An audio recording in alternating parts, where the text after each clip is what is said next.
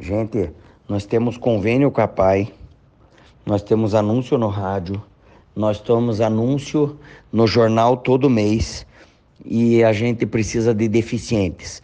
Nós tomamos uma multa de 150 mil agora do Ministério do Trabalho porque falta deficiente na Baston.